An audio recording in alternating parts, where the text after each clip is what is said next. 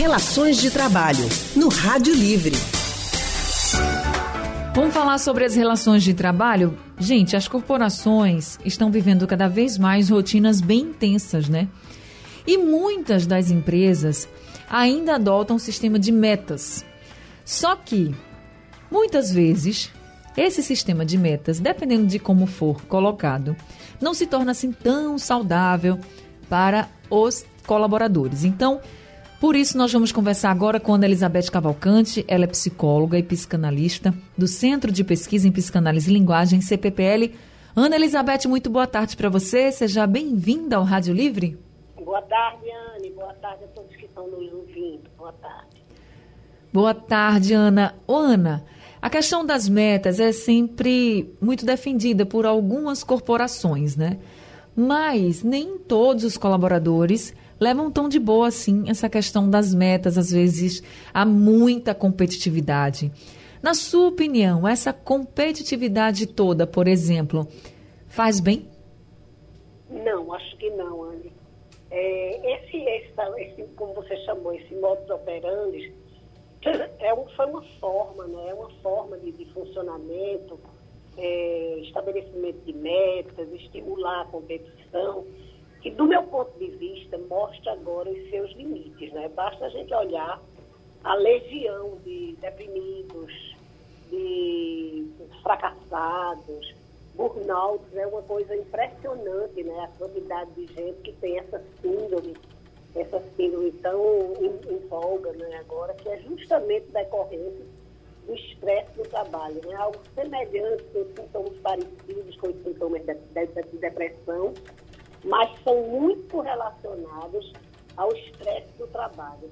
Então, eu penso que essa legião de, de, de, pessoas adoecendo, né, mostram bem o, o, o que esse, esse, modelo né, não é um modelo bom e que começa a mostrar os seus limites mesmo, né?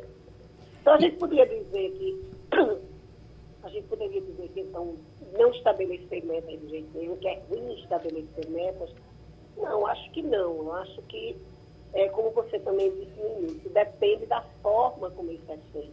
Né?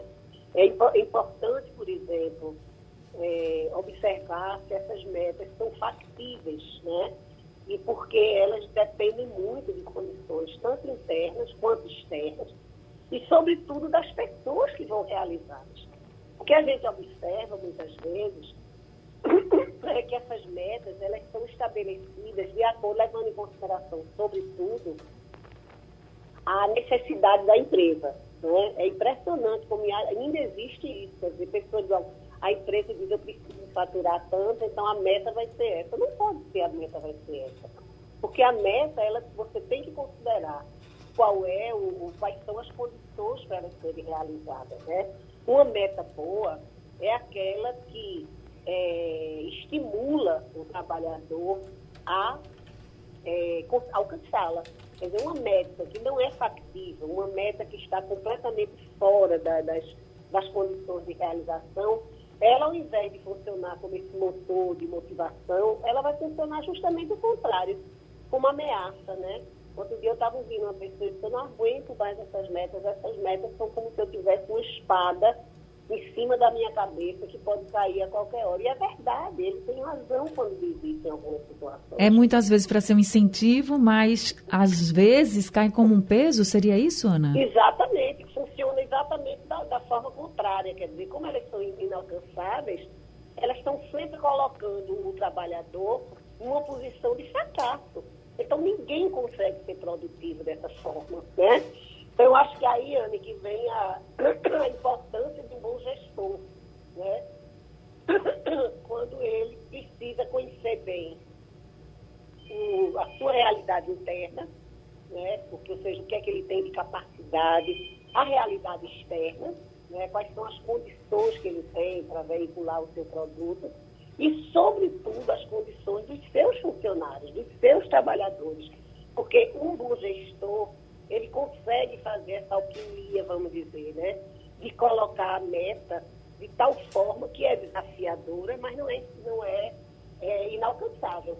Uma meta alcançável, ela estimula, né? assim como uma certa competição saudável, ela estimula a pessoa a produzir mais. Mas é uma meta inalcançável e uma competição que corrói as relações de trabalho, elas não vão contribuir em nada para estimular e para motivar o trabalhador, muito pelo contrário. Elas vão corroer as relações de trabalho e elas vão colocar os trabalhadores em uma situação de extrema ameaça. Impressionante, Anne, por exemplo, entre aqueles segmentos que trabalham muito com metas, a quantidade de pessoas que estão sendo diagnosticadas com a tal síndrome de burnout, entendeu? Que pessoas que adoecem, né? Adoecem, exatamente, pessoas que adoecem. E, e o pior de tudo, elas adoecem e elas não atribuem o seu adoecimento a essa conjuntura. Elas ficam atribuindo ao fracasso delas, o que é uma coisa absurda e que acaba muitas vezes com a vida da pessoa. As pessoas extremamente produtivas, inteligentes, que sempre produziram muito, foram muito ativas e criativas e que ficam numa situação de incapacidade mesmo. Então é preciso muito cuidado com isso. É preciso cuidado do gestor, da empresa, também do trabalhador. Ana sempre fala que o diálogo é o melhor remédio para tudo, é conversar, mostrar como você se sente. E para quem ouviu Ana Elizabeth agora e está se perguntando o que é a síndrome de que eu nunca ouvi falar. É uma síndrome, gente, muito ligada à exaustão no trabalho. Então, você pode ter sintomas como insônia, cansaço mental e físico excessivos. Porque claro que a gente fica cansado, mas assim, sai fora do comum. Você pode ter dores de cabeça, dor no corpo, perda de apetite, dificuldade de concentração, lapsos de memória. São coisas que vão acontecendo, como a Ana disse, muitas vezes a gente não percebe, mas que é preciso ficar atento sim. Então, a gente tem aqui a Ana Elizabeth nos dando orientações. Ana, hoje a gente vai dar uma pausa, não é isso? Mas olha, não se aperrei não, que a gente ainda vai lhe aperrear muito, viu? Não, foi um prazer esse tempo, foi muito bom. E eu continuo à disposição para outras ocasiões. Um isso. abraço grande para vocês. A gente que agradece muito. E a gente vai se encontrar em outras ocasiões. Vamos sim, certamente. Eu agradeço bastante, viu? Muitas orientações você trouxe para a gente, ajudou muito os nossos ouvintes. Muito obrigada. E sempre que possível você vai estar aqui com a gente novamente, combinado? Sim, com certeza, com certeza. Estarei à disposição sempre. Oh, um Ana, obrigada. Um abraço bem grande também para você. Se cuide.